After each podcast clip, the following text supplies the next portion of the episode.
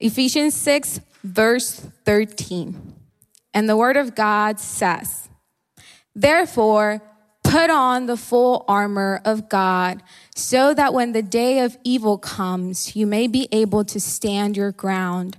And after you have done everything, to stand. Right there where you're at, you can go ahead and bow your heads and we're going to pray. Thank you, Heavenly Father. Thank you, God, for another day that you've given us. Thank you, God, because you continue to pour out blessing after blessing over our lives, and we are forever grateful for that. And so today we come before your presence, God, opening up our minds, opening up our hearts, because we want to be receptive to the word that you have brought to us today. We give you glory and we give you honor, and we ask for your Holy Spirit to move freely about this place and in our hearts and in our minds, and to take control of every aspect of this service, God, because we're here seeking and coming after your presence, and nothing else matters but that. And so we thank you, we honor you. In your mighty name we pray. Amen and amen. And you may be seated. So, how many of you guys like action packed movies? I hear some people in the crowd like action packed movies. I like action packed movies. And if you ever go with me to the theater where you're like, you know, Avengers, for my Marvel fans over here, um, I think people don't like taking me to the movies because at the movies, I'm that person that's like so into the action. And when they're like hitting each other, I'm like, yeah, yeah, you know, and I'm hitting along with the character in the movie. But if you guys have seen the Avengers movie and the last movie, uh, Endgame, I'm not gonna spoil it because it's been out for a long time. If you haven't seen it, I'm so sorry. Um, but in that movie, there's this epic scene at the end where it's like Thanos is like waiting for the Avengers and Thor's already a little bit chubby in that movie and they're all just like watching him and he's like waiting for them, right? And they're coming at him and then they circle him and then they fight and he's beating them and they're still fighting and then it's this epic scene where like Captain America hears someone else in the intercom, the people that had like faded away. And then all of a sudden, all of these portals open up, and all of the the uh, Black Panther and like his his people come out, and it's like this scene where you're starting to see how they're able or potentially could win this fight or this war.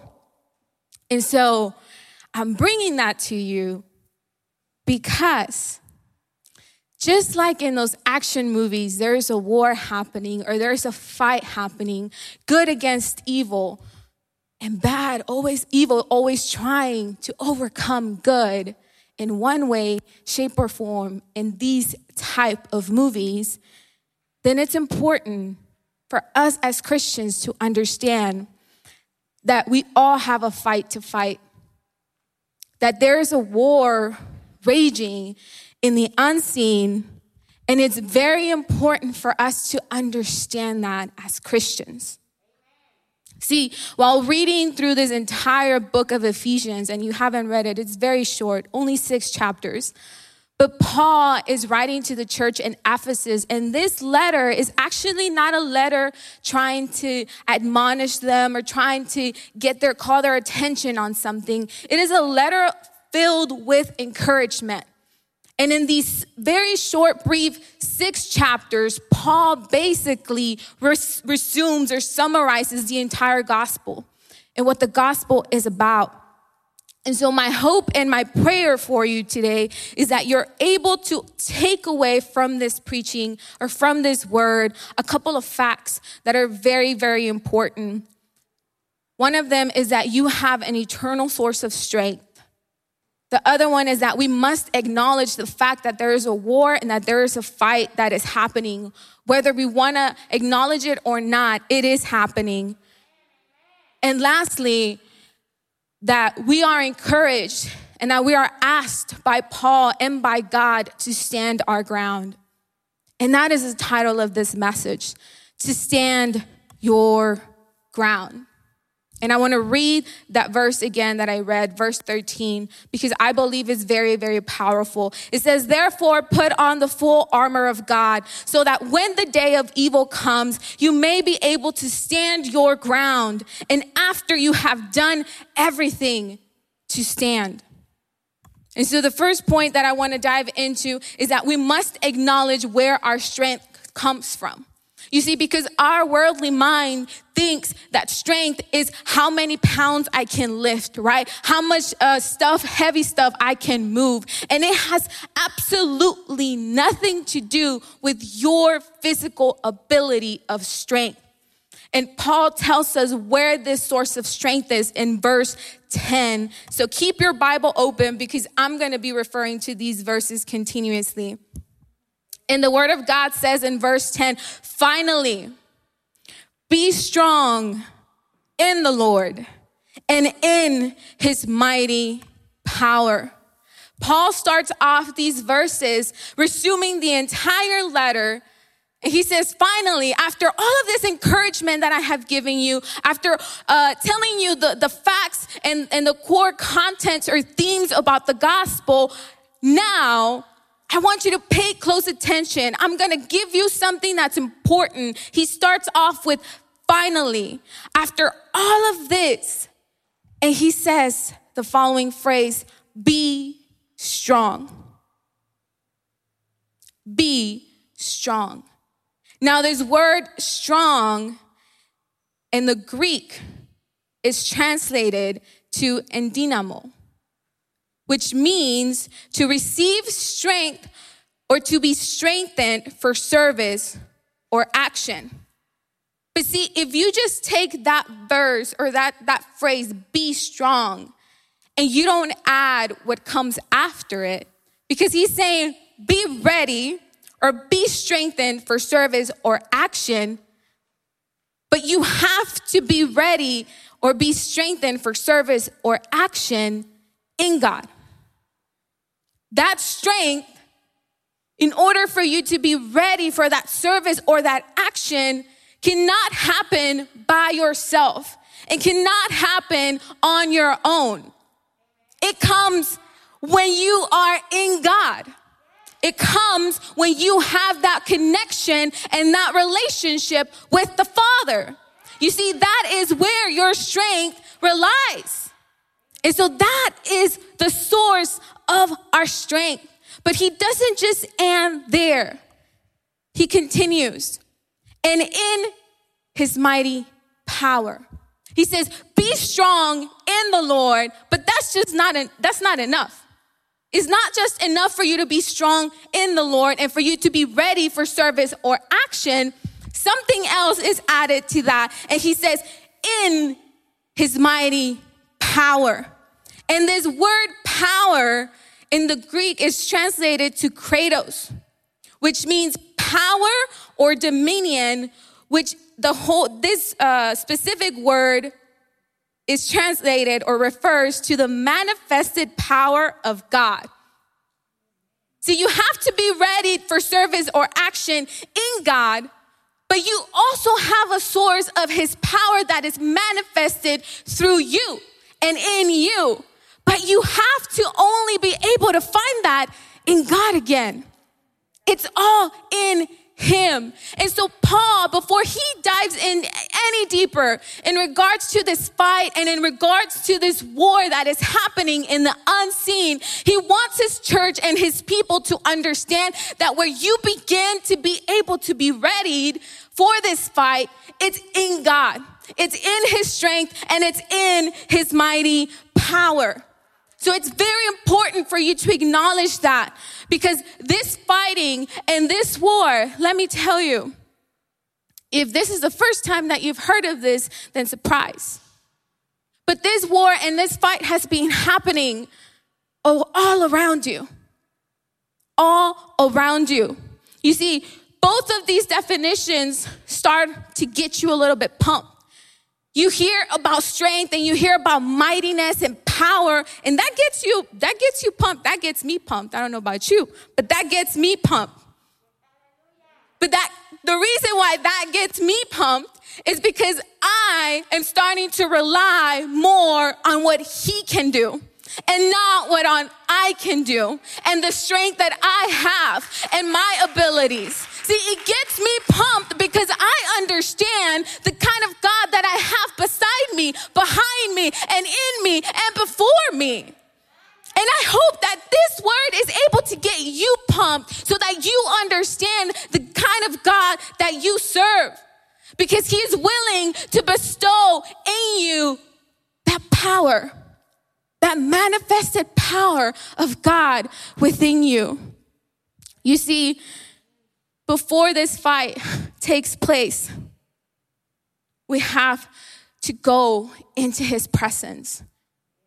We have to go into his presence to be able to be ready for action, to be able to be ready for battle. You see, but Paul doesn't only want the Ephesians, to know their stores of strength. He also wants them to be aware about something. And I started off explaining to you a scene of a battle and how it's important for us to acknowledge that this fight is happening. But there's a couple of things that I want you to understand about this fight. And so, once we know and we understand where the source of our strength comes from, then we really have to acknowledge this battle and this fight that is happening. And there's three things that I want you to understand about this battle that I find throughout the book of Ephesians and throughout this chapter. And the one thing, the first thing is that this fight is personal. This fight is personal. It's as personal as it can get. Have you ever had anybody at work or at school or even friends come at you personally they're like, um, you know, say something about you personally, and then they tell you it's not personal. And you're like, it is personal. it's as personal as it can get. Have you ever had those experiences, or is it just me? Well, let me tell you, this fight is personal. This fight is very personal. And the reason why I see that this fight is very personal is because throughout the remaining of this chapter, and I'm going to start off at verse 12. It says, For our struggle is not against flesh and blood, but against the rulers, against the authorities, against the powers of this dark world, and against the spiritual forces of evil in the heavenly realms. Therefore, put on the full armor of God so that when the day of evil comes, you, says you, may be able to stand your ground. And after you have done everything to stand, Stand firm then with the belt of truth buckled around your waist, with the breastplate of righteousness in place, in place, and with your feet, your feet, fitted with the readiness that comes from the gospel of peace. All of these words or phrases is about you, your waist, your feet, Every aspect of the armor of God fits around a part of your body. So that tells me that this fight is personal. This fight and this war is trying to attack me.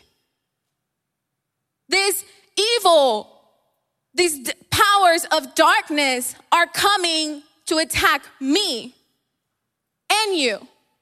It's personal. The fight is not just happening just cuz. No, this is as personal as it can get. The enemy has a personal war and a personal fight against you.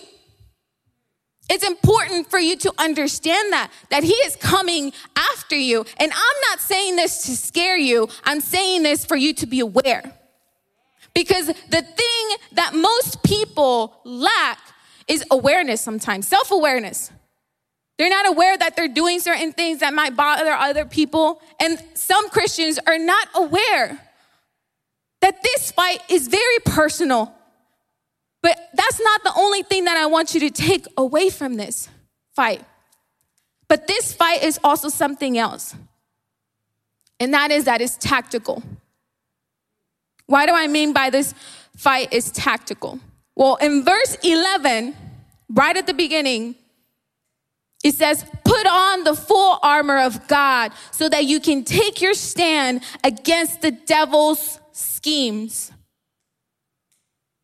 It says schemes. And that is how we can understand that this fight is personal, but it's also tactical. See, he's not coming at you with random stuff. He's just not gonna be like, oh, I'm gonna like throw this dart of anger at this person and see if it lands. No, it's tactical meaning that the enemy watches you, that the enemy observe, observes you. And, and one thing that, that, w- that came to mind when I was reading this chapter, when I, and I read that verse, the devil's schemes, is that, you know, we all ex- have experienced the, the supernatural presence of God in the past couple of months here at, at church. We've experienced a true outpouring and, and the movement of the Holy Spirit in a, in a whole different level. And God was here in this place. And God and, and the people that, that were here were witness and, and, and were able to, to see that. But you know who else knows that that happened? The enemy. The enemy knows that that happened. Because there was people that were set free. There was people that were bound that were freed that day. The enemy knows what's happening in here. The enemy knows what's happening in your life and how God is moving in your life. And so he's already planning a tactic. Oh, how, how long can, can this movement last? How long can, can, can the people actually like seek God? I'm gonna start throwing certain things to distract them. Certain things that I've seen work before. Because how many of us have had experiences like this before when we were younger? Many of us. I, for one, was reminded of how God would come and, and fill me up, and I could experience His presence from when I was 14 years old, and that was a long time ago. Because I'm 27 now, and I was like, whoa, that was a, a while back. And so I was reminded okay, if I'm now being able to experience something to a deeper level, something must have happened from when I was 14 to when I'm 27 that probably stopped me or discouraged me from seeking God the way that I sought Him that day. And something has probably happened in your life as well if you're able to relate to that. And so that proves to you that the enemy has a tactic and that it has potentially worked before. And so you need to become self aware. And there's a couple of tactics that the enemy does, and that they're kind of repetitive and that we find in the Bible. One of them is that he challenges his scripture with his famous word, Did God really say? Did God really say? That is a question that he'll uh, insert in your mind whenever you're going through a difficult situation. Did God really say he was going to be with you to the end of time? Did God really say that he was going to get you through the situation? Did God really did say? That's his famous phrase. And a scheme that we find that he has attempted and that worked at the beginning in Genesis because Eve fell. She fell to that tactic. And that's why we have we are in this situation. And so we see and once we become aware that this is something that he does continuously in challenging scripture, then what does that tell you? If he's constantly to try and challenge scripture, then that means that you need to know scripture. You need to really know the scripture of God and what and pray that scripture and ground yourself in that scripture so that you're not moved and that you're not shaken. And the next thing that he challenges is your identity. And we find that whenever he tries to tempt Jesus and he's in the desert And he's always, if you are the son of God, if you are the son of God, and he'll come at you and say, if you're really the son and daughter of God, then, you know, he, he's got you. Go ahead, get the credit card, spend. He's got you, he'll provide. And you might think, like, well, Bonnie, what does that have to do with anything? You getting a credit card and maxing it out. Like, God tells us to be responsible with our money, to be good stewards of our finances. Like, that is going against what God is teaching us in the Bible. And then you're all stressed out, trying, working two jobs, three jobs, trying to pay the high interest on the credit card, and you don't come to church and you stop praying. You see how, how the enemy works? All he did was like, God's got you. He's gonna provide. He's gonna give you a better job. He's gonna, you know, you, you are a son of God. You're a daughter of God. Go ahead, get the credit card. And it might not look bad, right? To hear that, because it is true. We are sons and daughters of God. But is he gonna twist it to his convenience because he knows the repercussions that might come later on from that decision? And so we you need to be aware that the devil, he, he's a scheming devil. He has tactics up his sleeve. And today we're speaking and, and telling you and exposing those tactics so that you can be ready to withstand, so that you can be ready to fight. So that as soon as you see or hear those thoughts coming into your mind, you're like, I know, I know where this is coming from, but you don't, you don't got me. You don't have me. You have no room in my mind. I'm covered by the blood of Jesus. I am going to think about every single thing that is pure, that is worthy of praise, and I'm going to worship God, and that thought goes away. That is how we must withstand against that fight. That is how we must withstand against that those tactics. You see, the enemy is also going to offer tempting alternatives to obedience. That is something that the enemy does, and he's very slick about that sometimes. You see, there's moments in your life where he's gonna come and say, Well, technically, it is wrong to speed down Greenhouse at 50 miles per hour, but you're trying to make it to church on time. Technically, it is wrong for you and your boyfriend to go out on a date, you know, together to a movie theater that's dark, but you're trying to convert him. And he's gonna come with phrases like that. Well, technically, it is wrong, but he's gonna add something after that but because the devil was disobedient and he was prideful, and that is why he is where he is.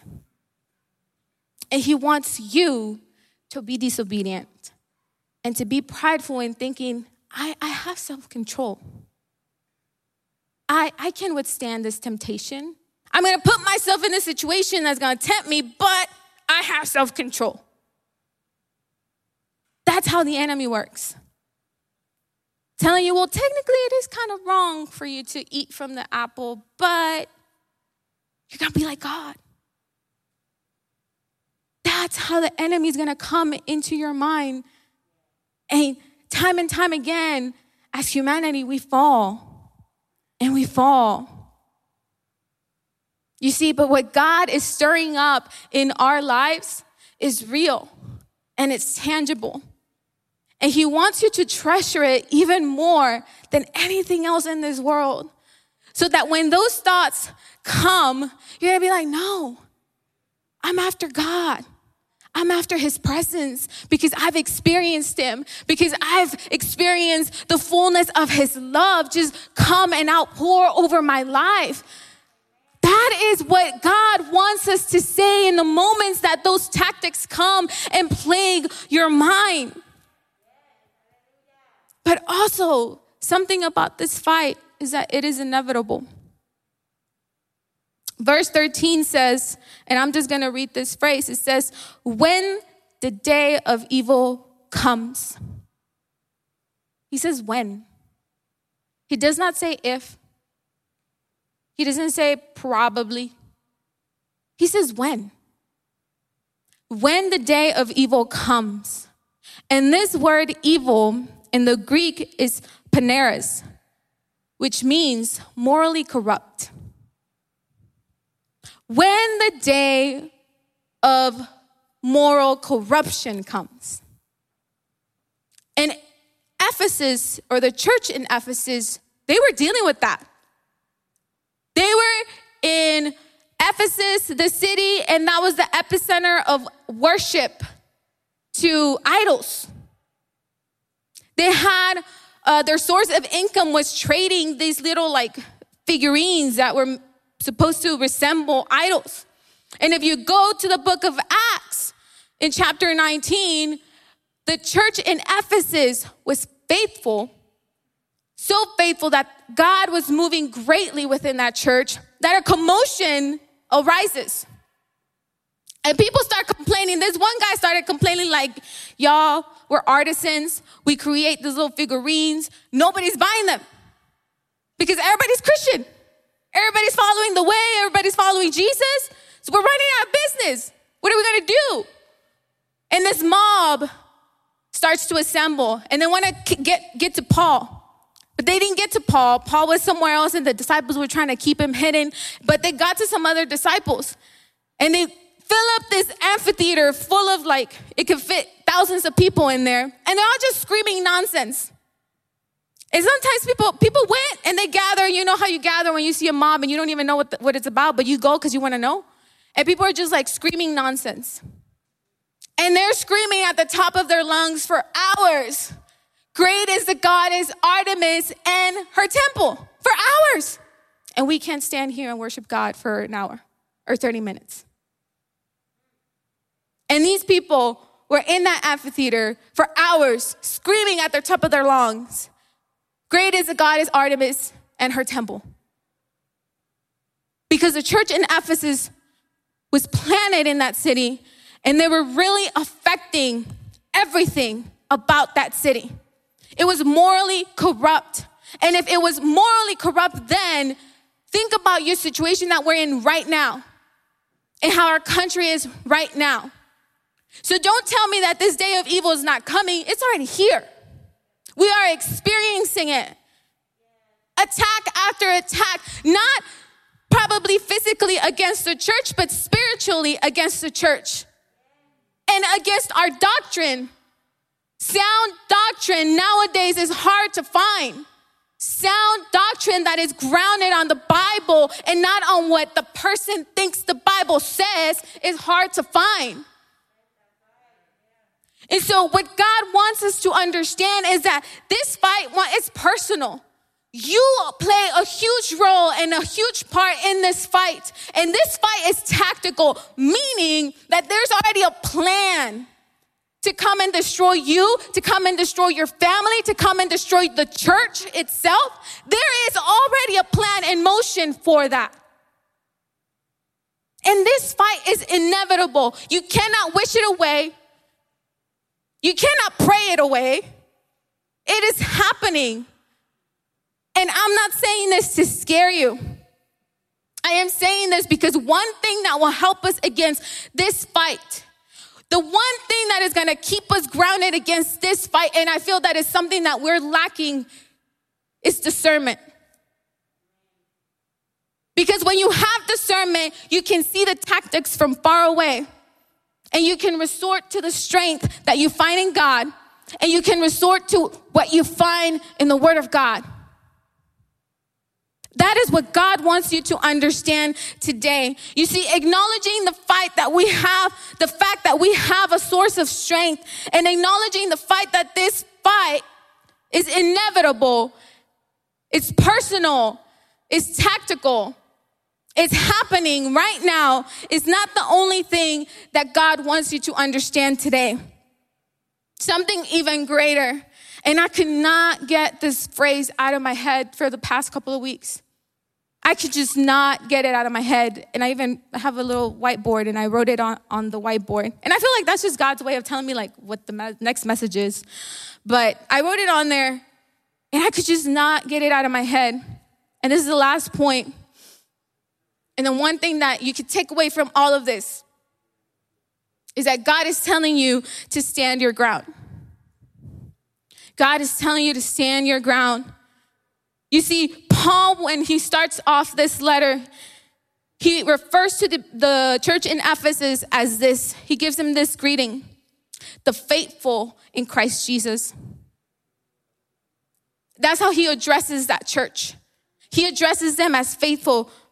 And that word faithful can tell you something is that they were standing their ground. They were standing. You see, when we hear that this evil that is coming is about moral corruption, I want you to understand something that's very important about when you read the Bible. And that is the, the, the repetition. Anytime you see anything repeated in the Bible is very important. Highlight it and then count it. It's like, oh, five times this word, just in this in this in this passage comes up. It's very important. And I feel like that's why I couldn't get that phrase out of my mind. Because just in these verses, verses from 10 to 17, the word stand appears four times. Just in these verses. So that means that that word is important. And so the first stand is tri- translated tehistemi, and it's found in verse 11. It says, Put on the full armor of God so that you can stand, take your stand against the devil's schemes. Your stand.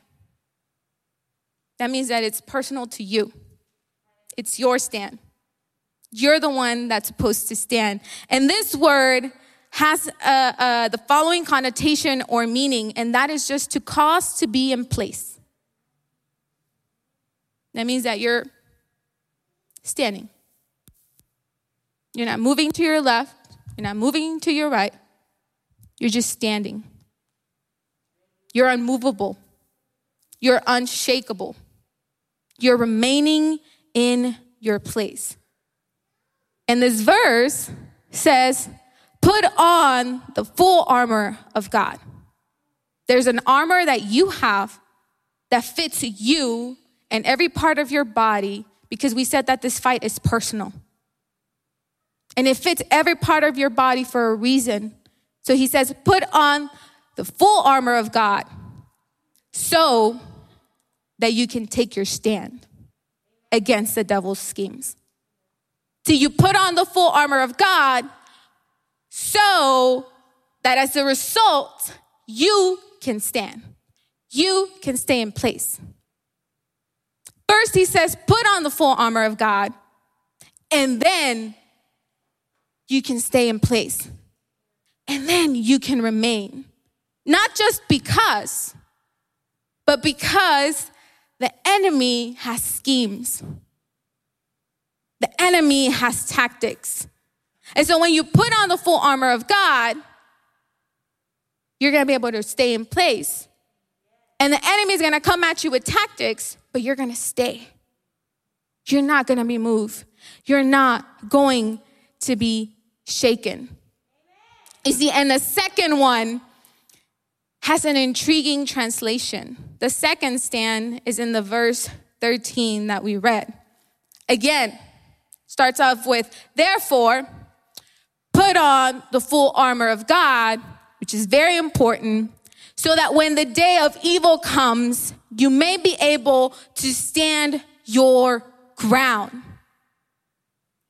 That stand in that phrase of stand your ground has a translation to, in Greek, to anthistemi. Anthistemi. And this has the following connotation it means to oppose and to resist and to set against. Oppose and resist. To me, this is a war phrase. To me, I like this stand a little bit better because the other one is just you stay in place. But this one has more of a war and a fighting connotation. And that is the phrase that I could not get out of my head. You see, when you hear it in movies, You usually hear it when it's like all the good guys are like set to one side, and the general or whoever's like in command, they're like, stand your ground. And they're screaming, stand your ground, guys, stand your ground. And they're standing, and it's like they're waiting. They're waiting for that force to come or that opposition to come, and they're remaining. They're not running away, they're not hiding, they're standing their ground, but it comes with the connotation that you're getting ready for what's coming against you. And that when it comes against you, you're gonna stand on the ground in the area where you're at, you're gonna defend it. See, they're defending something in these movies. They're defending either a city, they're defending uh, the people. In these movies, the good guys are always defending something. And when God is telling you through His Word to stand your ground, because opposition is coming, because opposition is seeing the movement that God is doing in your life, and He's telling you to stand your ground, what are we defending? What are we standing up against? And the one thing that was coming to my mind was our families. Are we standing our ground when it comes to our families? Are we standing our ground when it comes to your marriages? Are we standing our ground when it comes to our church? Ooh. Are we standing our ground? Because there's things that are coming ahead, and God needs warriors, and He needs people that are not gonna be scared, that are not gonna be frightened, that when the evil and the opposition comes, and when the enemy comes with schemes, we are gonna remain, we are gonna be stable, we are going to stand. We're gonna stand when things get hard. We're gonna stand when the economy collapses. We're remain when there's a shortage of food because our trust is not in this world. Our trust and our strength, like we said at the beginning, comes from God and the Almighty. That is where we need to understand that is highly important for us to stand our ground because we know who is our rock and who is our fortress because we know that there's something worth fighting for our salvation, our family salvation, for the people that don't know of God. It is worth us standing our ground, it is worth us fighting, it is worth us proclaiming the truth. It is worth it. There's a raging war that is happening in the unseen, and it is time. And God is saying, Open up your eyes, take the blinders off, pray harder, pray in warfare. Do not just pray for thanksgiving and do not just pray for blessings. Pray for a covering over the city, pray for a covering over your family, pray for a covering over the pastors, pray for a covering over the marriages. Pray and pray hard so that when the enemy comes, because he is coming, we are going to stand. Whew, God is saying, stand your ground, church, because there is something that is coming and He wants you to be ready and He wants you to be prepared. There is evil that is out to come and rob you from what God has been doing in your life and the presence that you've been receiving. And He does not want you to become even more hungry and even more thirsty for what you've experienced. So He's gonna come with something called apathy. He's gonna come with indifference because one day you came to church and it didn't feel good and you're like, oh, it's over. It's not gonna happen in my life anymore. And then you're gonna get tired and you're gonna get impatient. And when the next time you come, you're not even gonna try to seek God. Because last Sunday it didn't happen and God didn't move. The enemy is gonna come with apathy. He's coming with resistance. And I'm not saying this for you to be scared. I'm saying this so that you can be awakened and that you can be ready. Because God is saying, I need my church to rise up like back in the day in the book of Acts. And I love that we're learning about the church in the book of Acts because they, to me, and I'm sorry for this phrase, but they were gangsters. They were. Because we had apostles that received a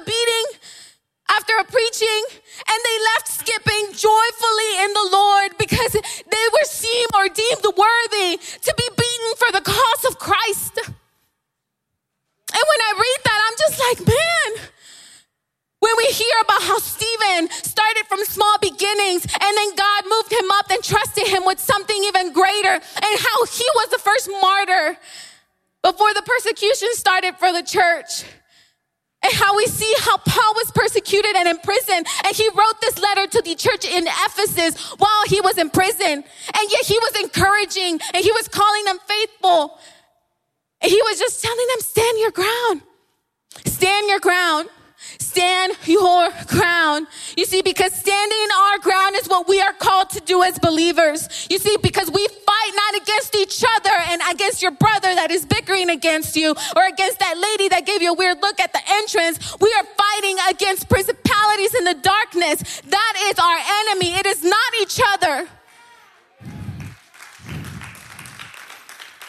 You see, and we are able to stand not on our own but in God's strength that is given to us by the Holy Spirit. You see, that mighty power, that manifested power of God that we're able to find in Him as our source, that is the Holy Spirit. And I want you to really think about this because this gets me every single time. The very power, and if, and if we're Christian and if we believe in the resurrection, and I'm hoping that every single person in here believes in the resurrection that God did, the Father did, and how He resurrected Christ. That power, that power that resurrected Christ from the grave, that power lives in you. That power lives in you. And we are blinded and we sometimes feel like we're not worthy to carry so much greatness and so much power, but yet God so graciously bestowed it upon us. The moment that we accept in Him, the moment that we open up our hearts to Him and the Holy Spirit comes and abides within us, that power is the very same power that resurrected Christ from the dead. And the enemy does not want you to tap into that power. He does not want you to understand what you carry within you because he's scared of that. He is scared of an awakened church that understands that there's a ground that they must defend, that there's a ground that they must stand on. When they understand the power that they carry within them. And let me tell you, we have a great God we have a great and a good God that comes right on time. And you see, I don't know the situations that any of you guys are going through at home, in your family, in your marriage, whatever it might be. But let me tell you this I believe in a good God and in a great God that can work great miracles on your behalf, in your family, in your marriage, if only you believe and if only you continue to seek Him. So as you stand up, I'm going to leave you with this. The God, God is interested in finding people. He's interested in finding people who seek so desperately after His presence, who seek Him wholeheartedly, who seek Him with a thirst who seek Him knowing that they need strength to withstand that fight.